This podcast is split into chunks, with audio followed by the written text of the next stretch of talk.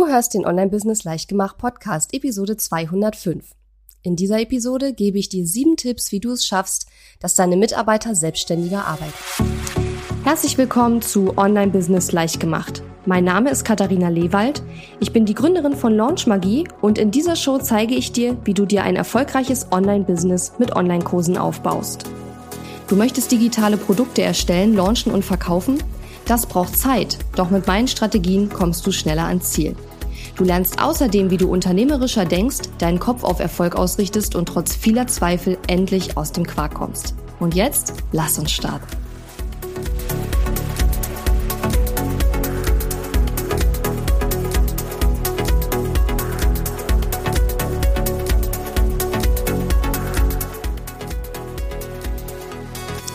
Hallo und schön, dass du mir zuhörst. Ich bin deine Gastgeberin Katharina Lewald und in der heutigen Episode geht es mal wieder um das Thema Mitarbeiter. Und zwar genau genommen um das Thema, wie schaffst du es, dass deine Mitarbeiter eigenständig arbeiten und nicht ständig zu dir kommen wegen irgendwelchen Problemen, die sie haben. Aber nochmal ganz von vorne. Erstens, wenn ich Mitarbeiter sage, meine ich natürlich alle Geschlechter.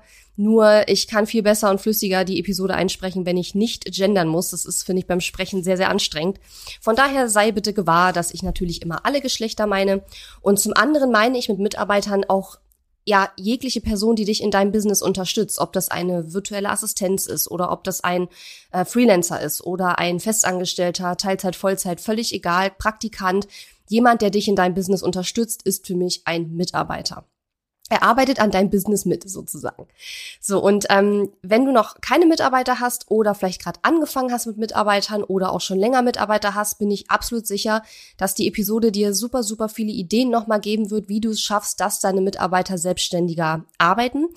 Und ich bin auf die Idee gekommen, diese Episode aufzunehmen, weil ich, wenn ich mit meinen Kunden arbeite, die schon Mitarbeiter haben, immer mal wieder so höre, ja, und ich, ich habe die Erfahrung auch tatsächlich selber gemacht. Am Anfang, als ich so die ersten Mitarbeiter eingestellt habe, da habe ich so nach ein paar Monaten gedacht, oh mein Gott, das ist viel mehr Arbeit mit Mitarbeitern, als es vorher war, weil plötzlich so viele Dinge ähm, anfallen, die vorher halt nicht angefallen sind.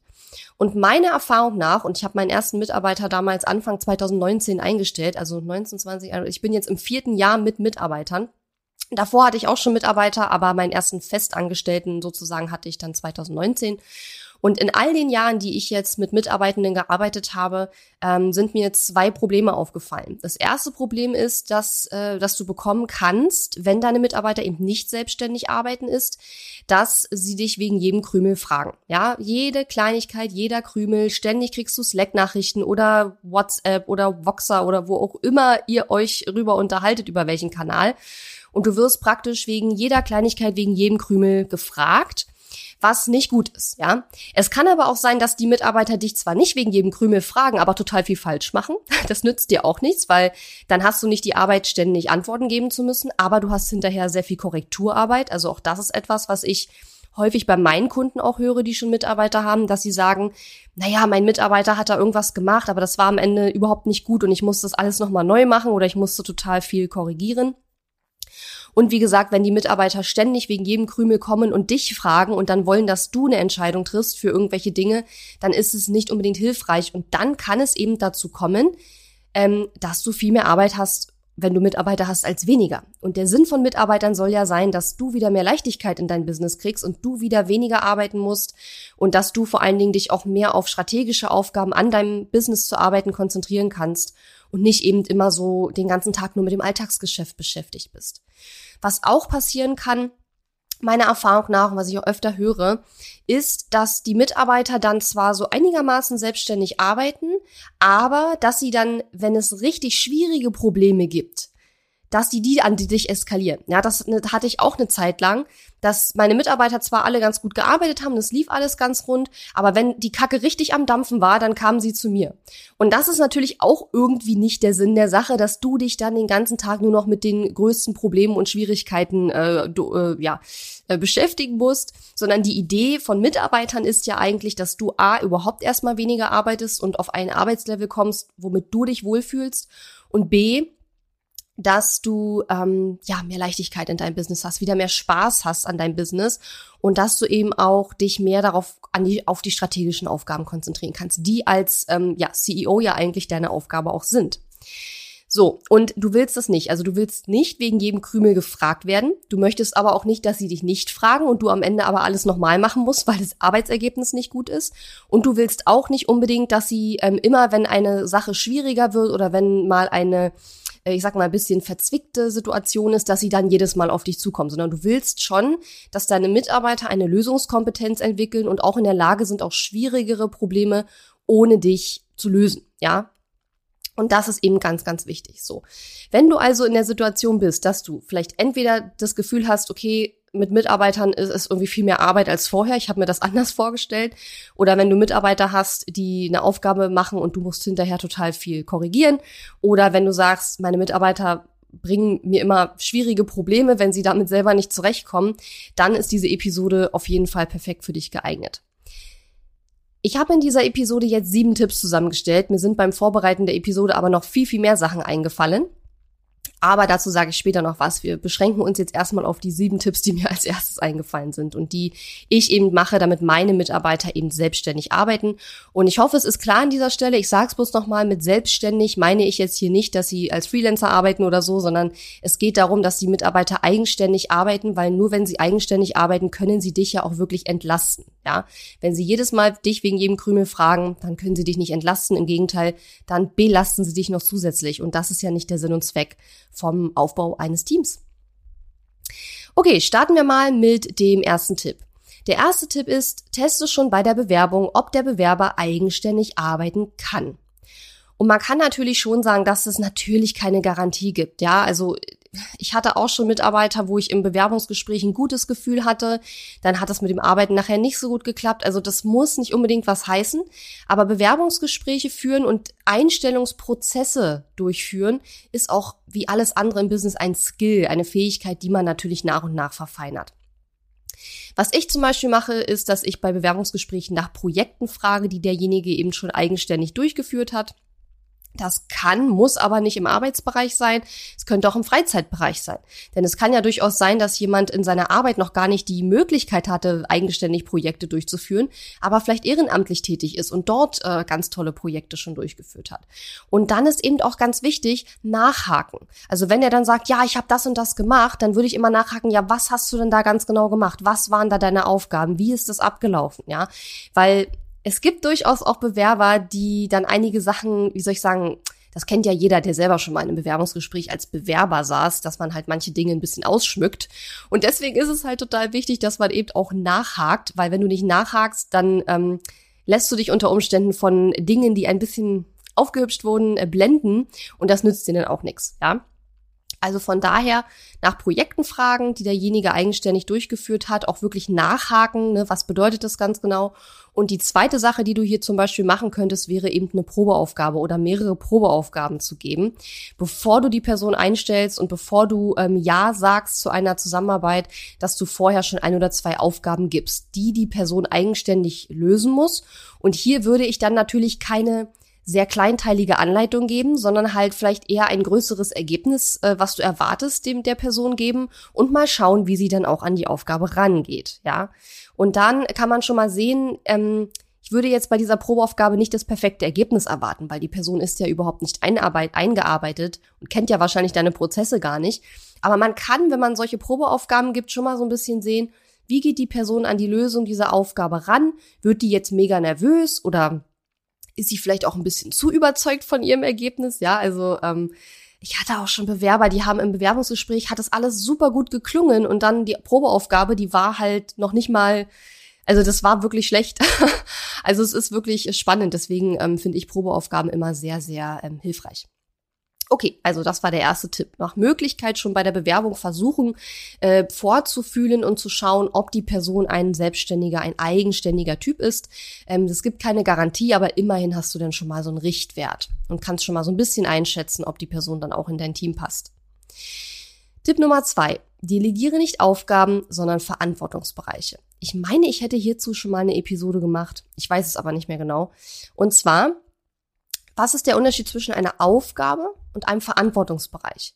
Eine Aufgabe wäre, du gibst deinem dem Mitarbeiter eine E-Mail-Sequenz, also E-Mails, die du geschrieben hast und sagst, lege diese Automation für neue Kunden unseres Programms in unserem E-Mail-System an. Ja, das wäre eine Aufgabe. Es ist ganz klar, was die Person machen soll. Die soll dafür sorgen, dass diese E-Mails an die Kunden geschickt werden, die neu ins Programm reinkommen. Ja, also eine Automation anlegen ist relativ easy peasy und da ist nicht viel drum rumzureden. Die Person, der Mitarbeiter muss sich nicht wirklich Gedanken machen, wie mache ich das jetzt? Ja, weil es ist ein technischer Prozess, es muss angelegt werden, fertig. Das ist eine Aufgabe. Bei einem Verantwortungsbereich beispielsweise könntest du sagen, sorge dafür, dass die Kunden in unserem Programm zufrieden sind und Ergebnisse erreichen. Ja, das ist zum Beispiel der Verantwortungsbereich von unserer kleinen Success Managerin Steffi. Ja, und ähm, du siehst schon, dieser Verantwortungsbereich, der ist deutlich weiter formuliert. Das ist halt keine keine Aufgabe, so wie lege eine Automation an oder verschicke eine E-Mail oder erstelle eine Grafik in Canva, ja, sondern das ist ein Verantwortungsbereich. Es ist ihre Verantwortung, dass die Kunden zufrieden sind und Ergebnisse erreichen. Und natürlich messen wir das auch, ja. Das heißt, wir hoffen nicht nur, dass es passiert, sondern wir messen das auch. Genau. Und vielleicht nochmal, wenn du gerade kurz davor stehst, mit den ersten Mitarbeitern zu arbeiten oder wenn du ähm, noch mit dem Gedanken spielst. Ich habe natürlich auch nicht so angefangen. Also meine allerersten Aufgaben, die ich an äh, damals noch Praktikanten in meinem Business auch, äh, abgegeben habe, das waren natürlich auch Aufgaben, ja. Und man muss auch dazu sagen, dass Verantwortungsbereiche abgeben mit Freelancern etwas schwieriger ist. Also ich weiß nicht genau, ob ich einem Freelancer einen Verantwortungsbereich geben würde. Ich weiß auch ehrlich gesagt gar nicht, ob das rechtlich überhaupt erlaubt ist, weil bei einem Freelancer muss man normalerweise sehr klare Vorgaben geben. Aber wenn du einen angestellten Mitarbeiter hast, dann kannst du dem auf jeden Fall einen Verantwortungsbereich geben und das würde ich definitiv auch immer tun. Man kann natürlich auch mit jemandem erstmal anfangen und ihm ganz viele Aufgaben geben und dann irgendwann sagen, okay, das ist jetzt dein Verantwortungsbereich. Das macht zum Beispiel dann Sinn, wenn man jemanden einstellt und noch nicht so 100% weiß, in welche Richtung man diese Person weiterentwickeln will oder in welche Richtung die Person selber sich auch weiterentwickeln möchte, dann kann man natürlich der Person auch erstmal verschiedene Aufgaben geben und kann schauen, okay, was wäre jetzt ein guter Verantwortungsbereich. Allerdings bin ich persönlich eher jemand, der wirklich schaut, wo haben wir Bedarf im Business und dann danach einstellt und nicht einfach nur einstellt, mal gucken, was passiert und wo wir die Person einsetzen können. Also das ist nicht meine Philosophie, gibt's aber auch durchaus, ja. So, also wenn du schon ein paar Aufgaben ähm, delegiert hast und irgendwann vielleicht auch einen festangestellten Mitarbeiter einstellst, dann solltest du irgendwann auf jeden Fall diesen Personen einen Verantwortungsbereich geben. Also jeder Mitarbeiter sollte idealerweise einen eigenen Verantwortungsbereich haben. Okay. Tipp Nummer drei. Arbeite mit OKRs. Wenn die OKR jetzt nichts sagt, dann kann ich dir nur empfehlen, das mal zu googeln. Ich finde das nämlich sehr, sehr, sehr ein attraktives System. OKR steht für Objectives and Key Results. Ein Objective ist wieder eine etwas allgemeiner, ein etwas allgemeiner formuliertes Ziel, würde ich sagen. Zum Beispiel wie Objective könnte sein E-Mail-Liste aufbauen. Ja, wir wollen unsere E-Mail-Liste aufbauen. Da ist keine Zahl drin. Es ist kein quantitatives Ziel. Es ist eher ein, ein, ja, ein qualitatives Ziel, könnte man sagen. Und dann gibt es ein Key Result. Und jedes Objective hat mehrere Key Results oder kann mehrere Key Results haben. Und ein Key Result zum Objective E-Mail-Liste aufbauen könnte zum Beispiel sein, neues Freebie komplett fertigstellen bis 31.03. Ja, und das gehört so ein bisschen zusammen mit dem ähm, nicht Aufgaben, sondern Verantwortungsbereiche delegieren, wobei ähm, ein Objective wie E-Mail-Liste aufbauen könnte ja im Verantwortungsbereich Marketing liegen. Das heißt, ähm, das ist jetzt quasi nochmal kleinteiliger. Der Verantwortungsbereich ähm, Marketing könnte ja sein, sorge dafür, dass wir äh, möglichst viele Leads für unser Business generieren. Und dann wäre ja sowas wie E-Mail-Liste aufbauen, das wäre eine, eine Unter, ein Unterobjective, weil man kann ja Leads auch auf verschiedene Weise generieren. Also kann ja auch ähm, weiß nicht, äh, Anmeldung für ein Kennenlerngespräch oder sowas könnten ja auch äh, Leads sein, ne? So, und ähm, das Key Result, wie gesagt, ein Key Result für E-Mail-Liste aufbauen könnte sein neues Freebie komplett fertigstellen bis 31.03. Das ist total klar, das ist messbar. Ähm, oder es könnte auch sowas sein wie ähm, 100 neue E-Mail-Abonnenten generieren bis zum, was weiß ich, 30.04. Wie lange ist denn der April? Ja, 30 Tage. Muss gerade mal auf meinen Kalender gucken. Ja, also ähm, Objectives und Key Results, das finde ich sehr, sehr attraktiv, dieses System und auch sehr verständlich, auch für die Mitarbeiter. Und äh, man kann dann auch so weit gehen und sagen, dass es für jeden Mitarbeiter ein oder mehrere äh, Key Results gibt, die sie auch in einem bestimmten Quartal zum Beispiel erreichen sollen. Und dann kann man natürlich hinterher immer schauen, ob es geklappt hat oder nicht, weil auch wenn ein Key Result mal nicht erreicht wurde, dann ist es ja nicht unbedingt die Schuld des Mitarbeiters, sondern es kommt ja auch immer darauf an, wie die gesamten Umstände waren. Ähm, es gibt ja viele Dinge im Business, die wir nicht mittel, unmittelbar beeinflussen können und deswegen äh, muss man dann immer so ein bisschen schauen. Aber diese Objectives und Key Results haben den riesengroßen Vorteil, dass die Mitarbeiter wirklich eine ganz klare, konkrete Vorstellung haben, was von ihnen erwartet wird. Ja, sie können dann genau wie du als ähm, als Selbstständiger, als CEO, äh, können Sie sich aufschreiben, das sind die Ziele, das sind die Dinge, an denen ich arbeite.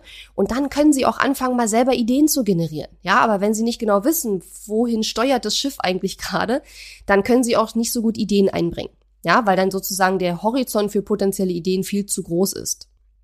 Also von daher kann ich dir nur empfehlen, wenn du davon noch nie was gehört hast, dann nutze das. Wir nutzen das in meinem Business äh, auch.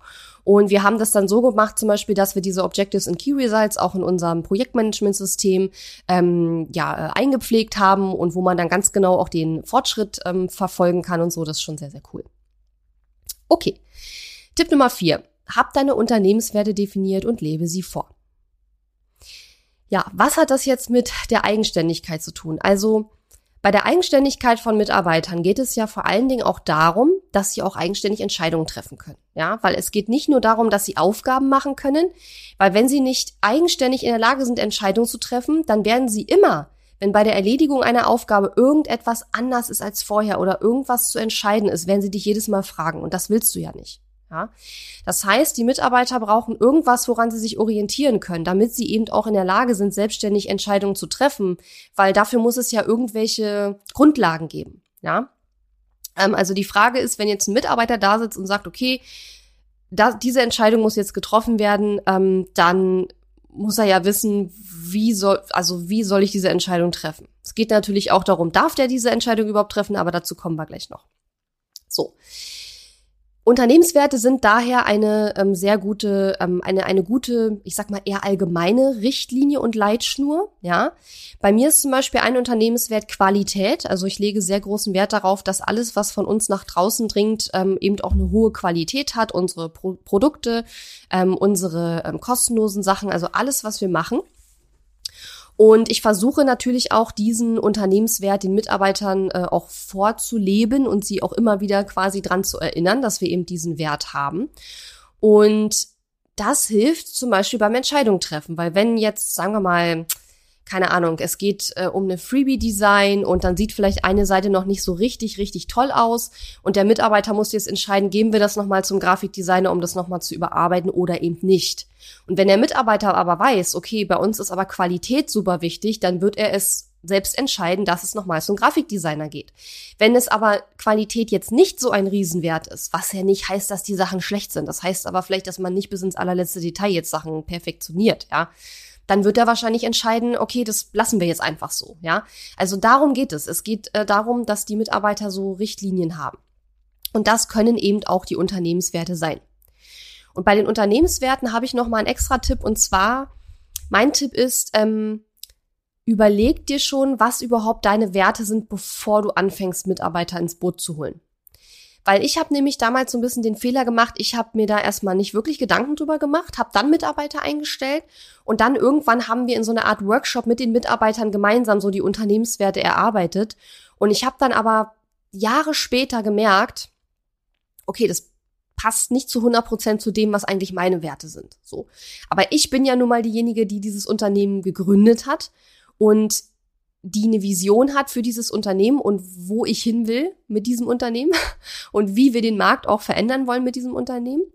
Und dafür ist es eben auch wichtig, dass da natürlich meine Werte auch mit reinspielen. Und deshalb sage ich heute, nach den Erfahrungen, die ich jetzt gemacht habe, es wäre cleverer gewesen, mir erst zu überlegen, was sind eigentlich meine Werte und dann danach die Leute schon von vornherein einzustellen.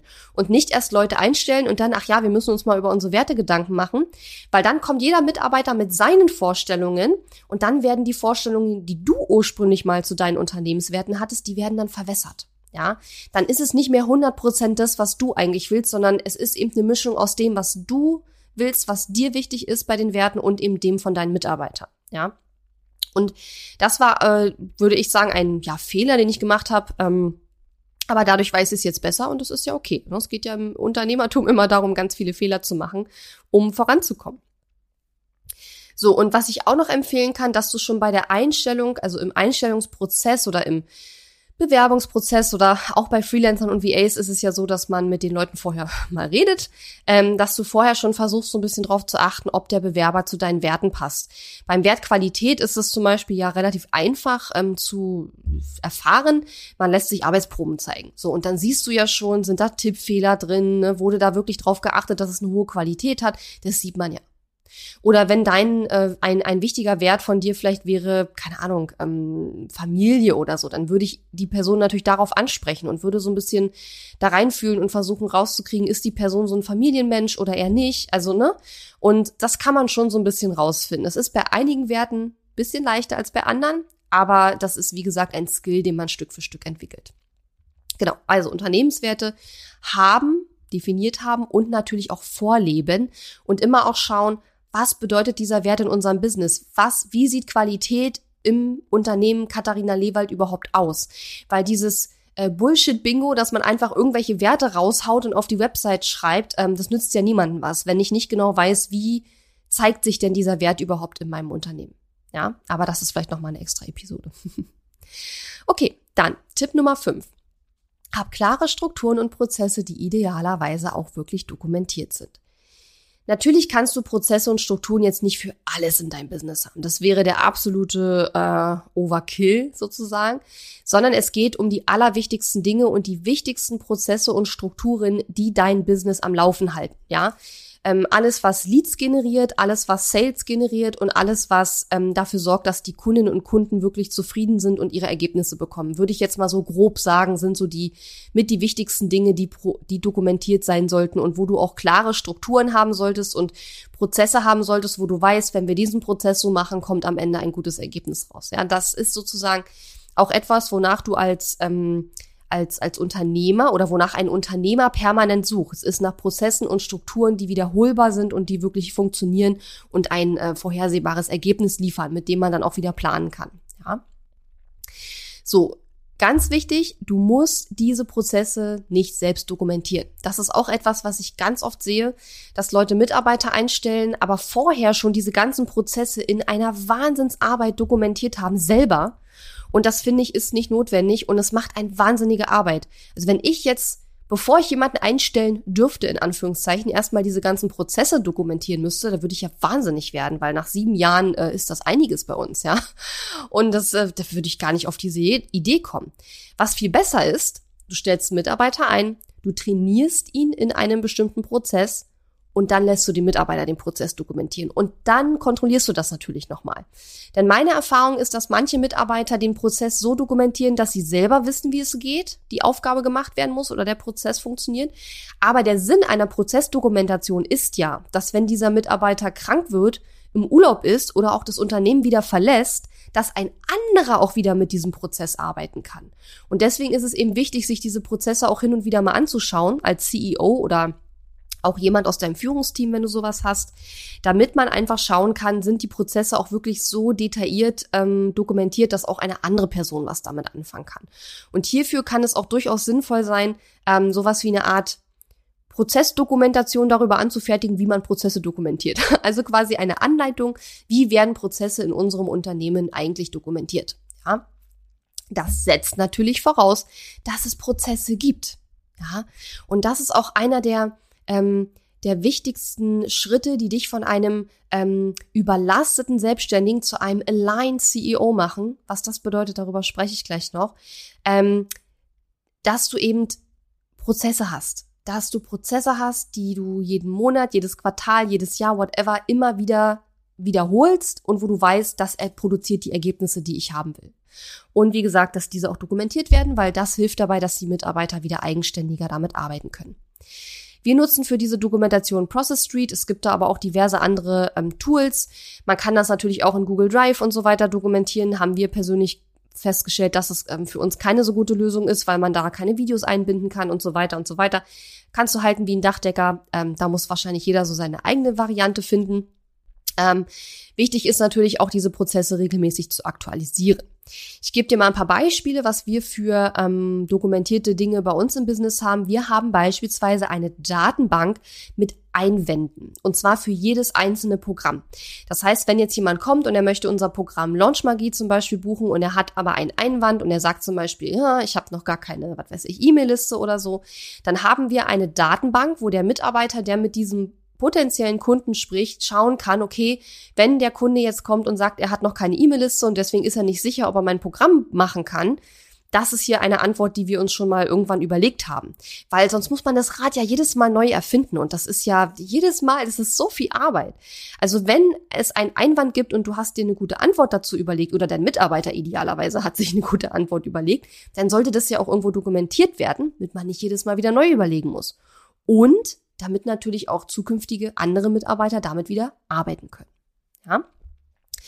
Eine andere Sache, die wir zum Beispiel dokumentiert haben, ist eine komplette Anleitung, wie unser Podcast entsteht. Ja, mit allen Schritten von Katharina hat, macht, hat eine Idee für eine Podcast-Episode, bis ähm, dass der Pin auf Pinterest erscheint zu dieser Podcast-Episode. Also das ist alles komplett dokumentiert und äh, niedergeschrieben.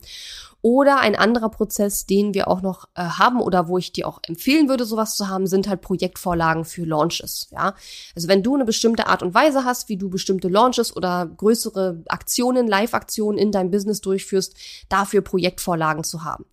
Dass man eine Vorlage hat, heißt ja nicht, dass man nicht, wenn man das beim nächsten Mal macht, auch einzelne Dinge ändern kann. Aber dann fängt man eben nicht jedes Mal wieder bei Null an. Und dafür sind eben Vorlagen, dokumentierte Prozesse und eben feste Strukturen super, super hilfreich. Und das ist für die Mitarbeiter auch wieder sehr, sehr gut, weil sie einfach dadurch Klarheit bekommen.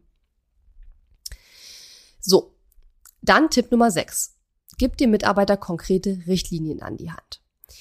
Wir haben jetzt gerade schon mal so ein bisschen darüber gesprochen, über das Thema Unternehmenswerte und inwiefern die Unternehmenswerte auch helfen können, dass Mitarbeiter selbst Entscheidungen treffen können. Nun ist aber natürlich auch die Frage, was darf der Mitarbeiter überhaupt entscheiden und was nicht? Und bei uns ist es so, dass unsere Mitarbeiter sowas wie Leitplanken von uns bekommen. Das heißt also, es gibt äh, Leitplanken und die wissen, innerhalb dieser Leitplanken darf ich mich bewegen und darf meine Entscheidungen selbst treffen, sozusagen. Und wenn ich außerhalb dieser Leitplanken agiere, dann muss es abgesprochen sein. Ja, im aktuellen Fall, ich habe ja kein Führungsteam oder so, ähm, mit mir natürlich.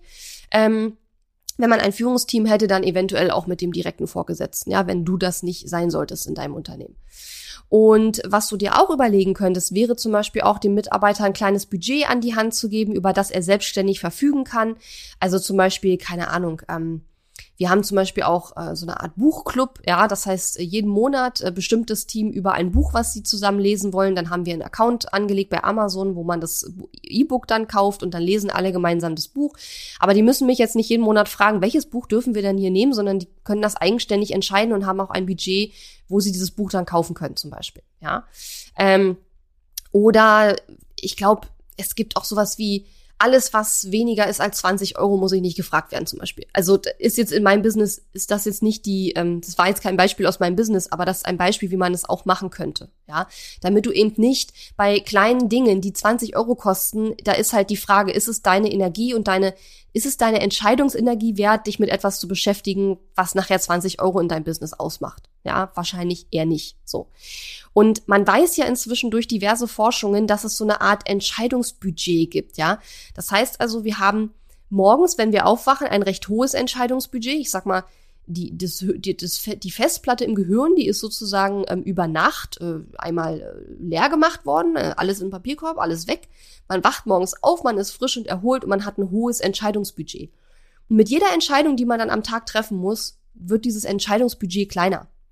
Und wenn du jetzt permanent von den Mitarbeitern Fragen gestellt bekommst und ständig Entscheidungen treffen sollst, dann ähm, wird dieses Entscheidungsbudget sehr, sehr schnell kleiner.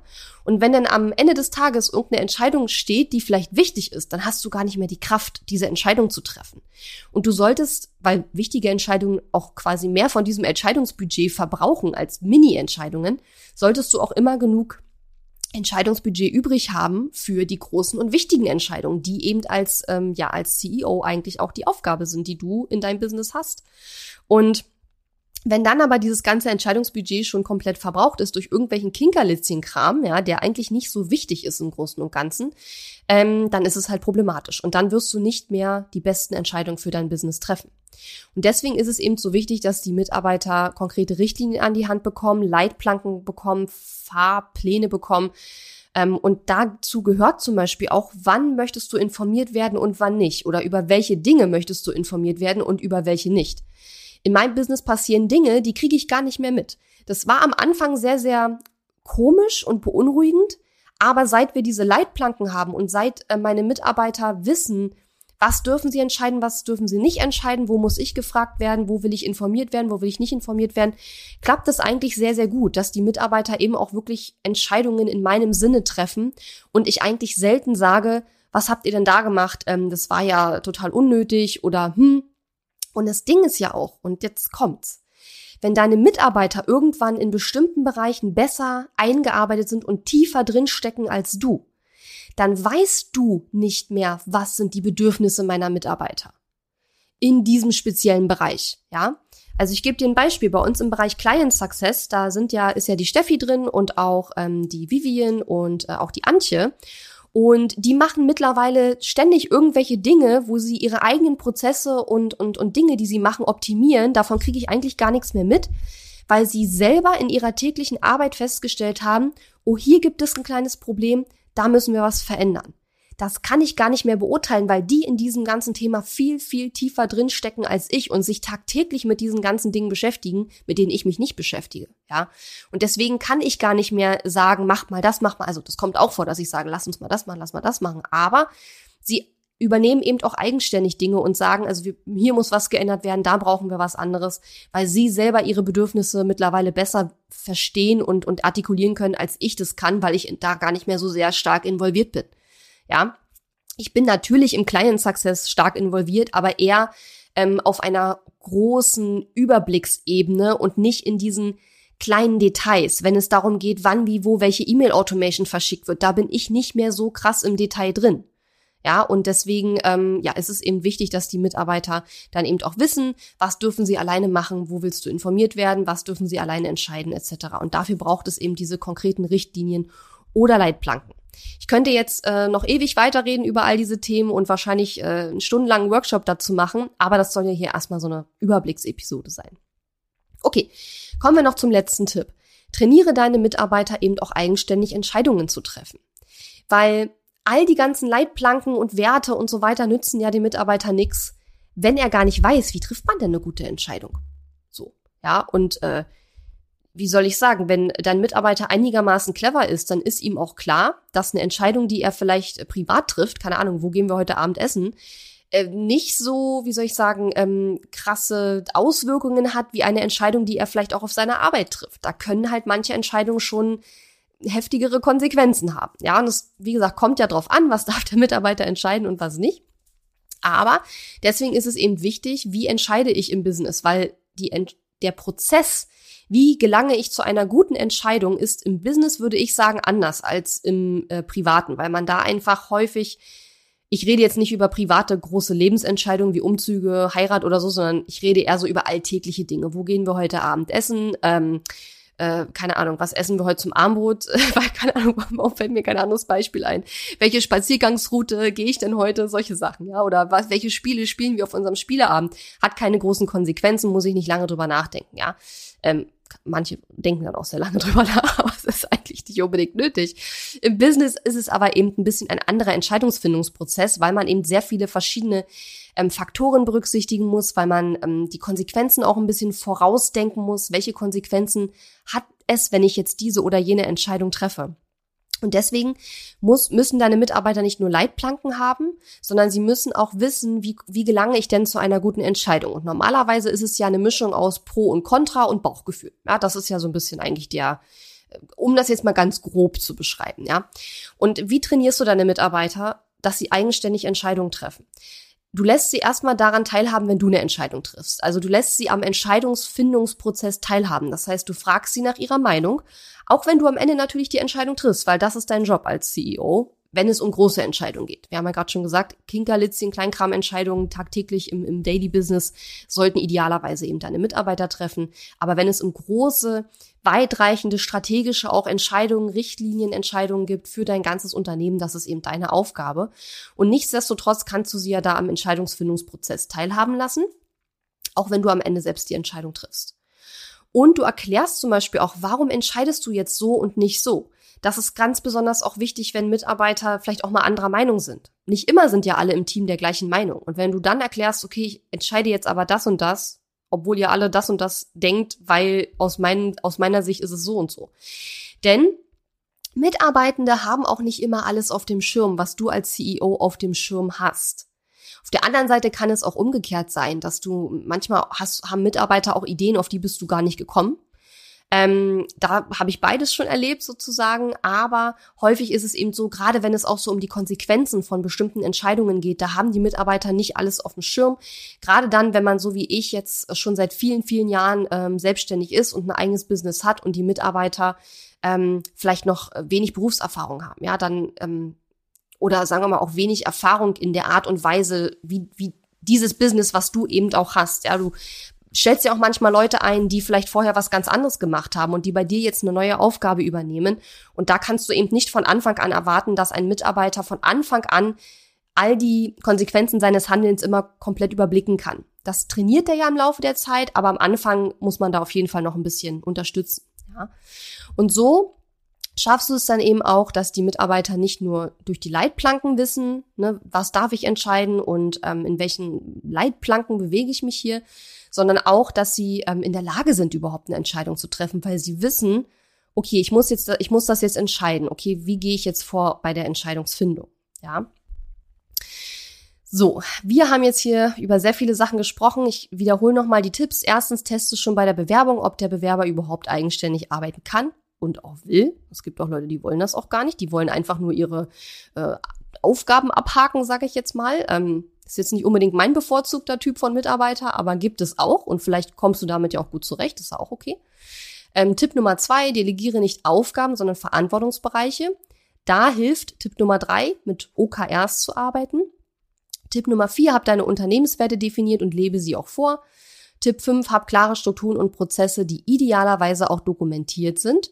Tipp 6, gib dem Mitarbeiter konkrete Richtlinien an die Hand, für seine Entscheidungsfindung und Tipp 7, trainiere deine Mitarbeiter eben auch eigenständig Entscheidungen zu treffen. Ja, und äh, wenn du in deinem Online-Business an einem Punkt bist, wo du sagst, hm, ich bin eigentlich ziemlich überlastet mit äh, all meinen Aufgaben und so langsam möchte ich gerne anfangen, auch ein Team aufzubauen, damit ich eben auch mehr Leichtigkeit haben kann in meinem Business, dann äh, möchte ich äh, dich einladen, dich auf die VIP-Liste zu setzen für mein neues Programm, den Align CEO Circle. ACC, daher auch katharina-lewald.de ACC. Wenn du magst, trag dich da sehr gerne ein. Das ist mein neues Programm, das im Oktober 2022 äh, starten wird. Und das Programm ist eben wirklich für fortgeschrittene Online-Business äh, oder Online-Education-Business-Inhaber, die eben schon ein ähm, etabliertes und auch ein profitables Online-Business haben, auch entsprechenden Umsatz generieren und dann eben jetzt schauen wollen, wie sie vom überlasteten Selbstständigen tatsächlich zum Aligned CEO werden. Aligned heißt ja so viel wie entspannt oder auch verbunden wo man sich einfach auch gut fühlt, auch wenn es vielleicht mal mehrere Aufgaben gibt. Aber ich kann dir sagen, ich habe jetzt ja seit vielen, vielen Jahren schon mit Mitarbeitern gearbeitet, seit 2019 eben auch vermehrt auch mit festangestellten Mitarbeitern und es gibt da unheimlich viele Fehler, die man machen kann. Und das Fehler machen ist ja per se überhaupt nicht schlimm. Man lernt ja daraus total viel. Aber sich eben auch mit Leuten ähm, zu umgeben, die da vielleicht schon, ähm, die entweder auch ähnliche Probleme haben, das kann sehr, sehr hilfreich sein. Und eben auch mit jemandem, der natürlich da schon sehr viel Erfahrung hat und da eben auch aus ähm, eigener Erfahrung Tipps und, und Hilfestellung geben kann.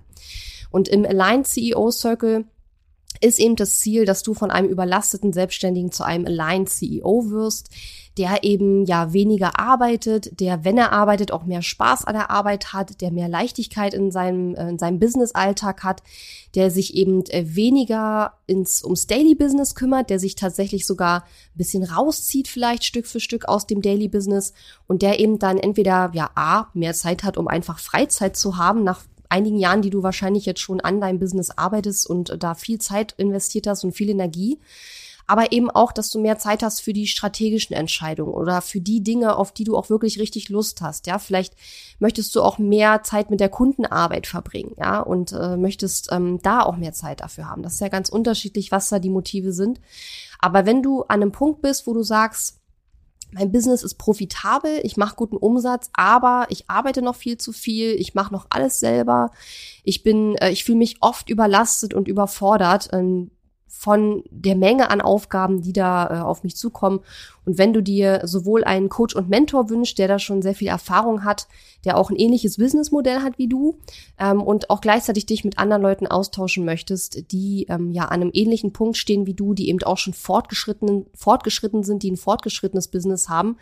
Und wenn du dir auch einen Coach und Mentor wünschst, der auch eher introvertiert ist und jetzt nicht die mega krasse Rampensau ist, sage ich jetzt mal, ähm, weil Leute, die introvertiert sind, haben da schon noch mal ein paar andere, wie soll ich sagen, ähm, Anforderungen an das CEO sein als äh, Leute, die eher extrovertiert sind. Das bringt schon einige andere, ähm, ja, wie soll ich sagen, Herausforderungen mit sich.